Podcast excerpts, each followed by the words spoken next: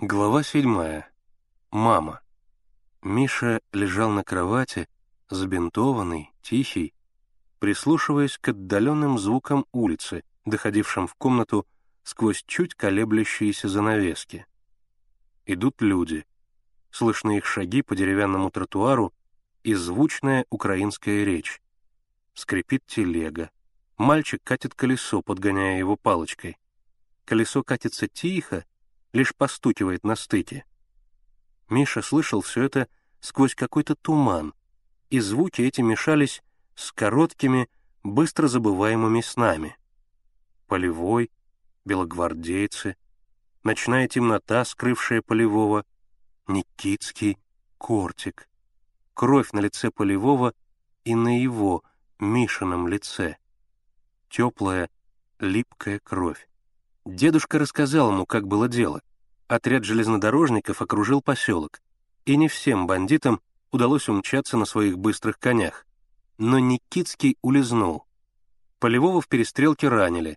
Он лежит теперь в станционной больнице.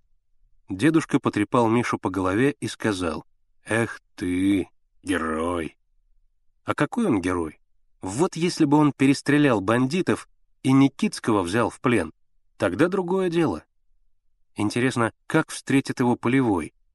Наверное, хлопнет по плечу и скажет, «Ну, Михаил Григорьевич, как дела?» Может быть, он подарит ему револьвер с портупеей, и они оба пойдут по улице, вооруженные и забинтованные, как настоящие солдаты. Пусть ребята посмотрят. Теперь он и петуха не испугается. В комнату вошла мама. Она недавно приехала из Москвы, вызванная телеграммой. Она оправила постель, убрала со стола тарелку, хлеб, смахнула крошки. «Мам», — спросил Миша, — «кино у нас в доме работает?» «Работает». «Какая картина идет?» «Не помню. Лежи спокойно». «Я лежу спокойно. Звонок у нас починили?» «Нет». «Приедешь, починишь». «Конечно, починю». «Ты кого из ребят видела?» «Славку видела?» «Видела». «А Шурку Большого?»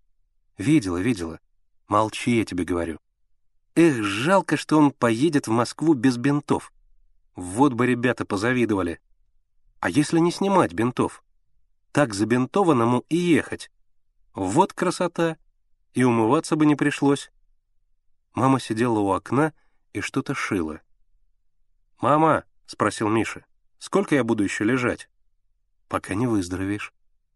«Я себя чувствую совсем хорошо. Выпусти меня на улицу. Вот еще новости. Лежи и не разговаривай. Жалко ей, мрачно думал Миша. Лежи тут. Вот возьму и убегу. Он представлял себе, как мама войдет в комнату, а его уже нет. Она будет плакать, убиваться, но ничто не поможет, и она никогда его уже не увидит. Миша искоса поглядел на мать. Она все шила, опустив голову, изредка откусывая нитку. Тяжело ей придется без него. Она останется совсем одна. Придет со службы домой, а дома никого нет. В комнате пусто, темно. Весь вечер она будет сидеть и думать о Мише. Жалко ее все-таки. Она такая худенькая, молчаливая, с серыми лучистыми глазами, такая неутомимая и работящая. Она поздно приходит с фабрики домой — готовит обед, убирает комнату, стирает Мише рубашки, штопает чулки, помогает ему готовить уроки, а он ленится наколоть дров, сходить в очередь за хлебом или разогреть обед. Милая, славная мамочка. Как часто он огорчал ее, не слушался, плохо вел себя в школе. Маму вызывали туда, и она упрашивала директора простить Мишу. Сколько он перепортил вещей, истрепал книг, порвал одежды, все это ложилось на худенькие мамины плечи. Она терпеливо работала, штопала, шила, а он стыдился ходить с ней по улице, как маленький. Он никогда не целовал мать, ведь это телячьи нежности. Вот и сегодня он придумывал, какое горе причинить ей.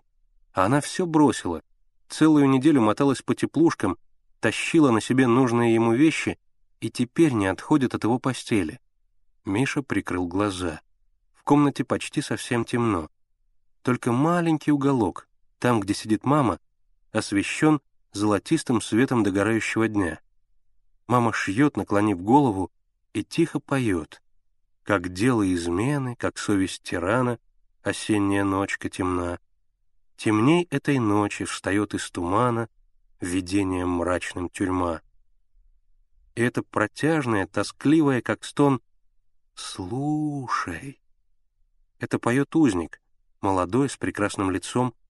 Он держится руками за решетку и смотрит на сияющий и недоступный мир. Мама все поет и поет. Миша открыл глаза. Теперь смутно видно в темноте ее бледное лицо. Песня сменяет песню, и все они заунывные и печальные. Миша вдруг разрыдался. И когда мама наклонилась к нему, «Мишенька, родной, что с тобой?» Он охватил ее шею, притянул к себе и, уткнув лицо в теплую, знакомо пахнущую кофточку, прошептал, «Мамочка, дорогая, я так тебя люблю».